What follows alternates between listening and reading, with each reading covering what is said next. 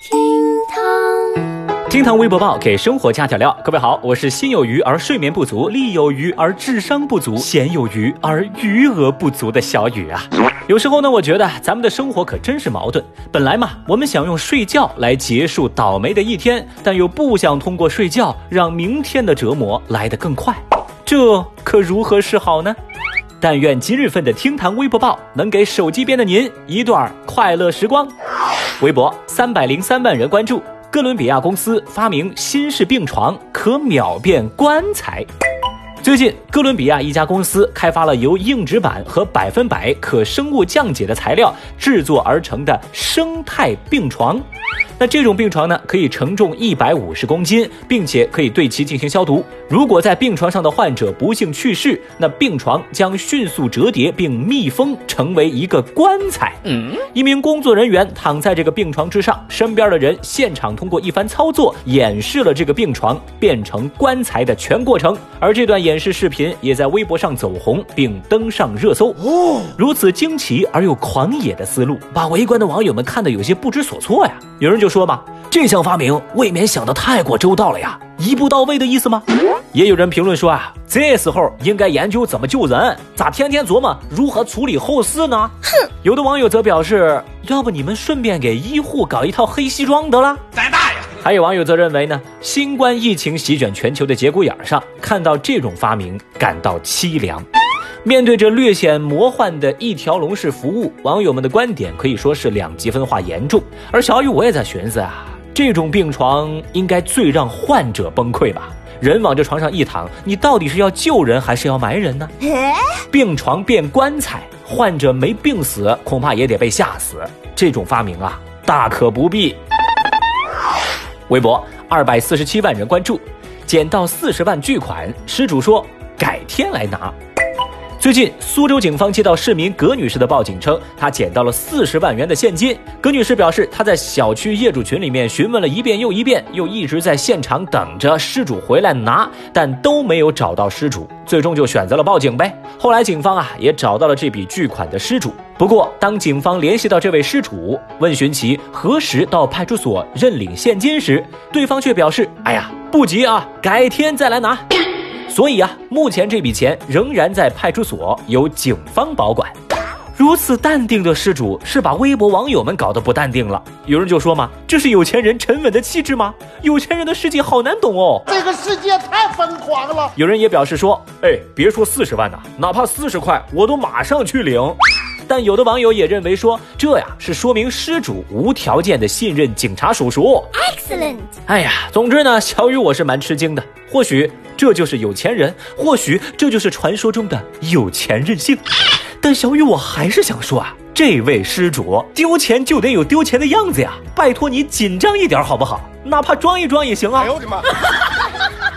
哎，但是话说回来哈，按照小雨我的经验来看。钱这个东西啊，它就是贱。你看啊，你越是渴望它，越是舔它，它就越是不理你。而你不理它吧，你就会发现，嘿，它更不理你了。防不胜防啊！哎呀，老话说得好嘛，有得必有失。我希望大家明白，在得到钱的同时，你必然会失去很多东西，比如失去烦恼。微博。二百二十四万人关注，绑架自己向父亲勒索两千三百块。四月底，贵州罗甸县的罗先生报警说自己的儿子被绑架了，对方用儿子的微信发来一段使用枪支的视频，声称孩子在他的手上，并且要求罗先生立马转账三千块，否则就撕票。在经过一番讨价还价之后，对方接受了两千三百块这个赎金的价格。那么在接警之后啊，警方迅速抽调力量，成立了专案组。经过专案组两小时的走访调查，警方在一所宾馆内找到了罗先生的儿子小罗。不过呢，在宾馆里头，只有小罗一个人悠哉悠哉地躺在床上玩手机。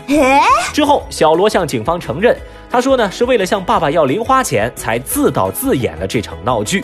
目前，小罗正在接受警方的学习教育。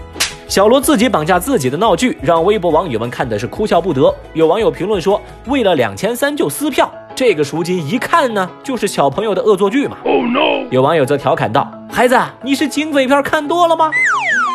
还有人则留言说：“熊孩子不学好，打一顿就好了吗？”一个字绝。话说嘛，小雨总是听人说，现在的小孩对钱没概念，玩个游戏几万块说充就充。但是反观今天这个案例中的小罗，精心策划一场绑架案，就要到了二千三。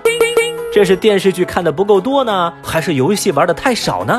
哦，不对，应该是作业太少了呀。喂，你怎么看出这招来的？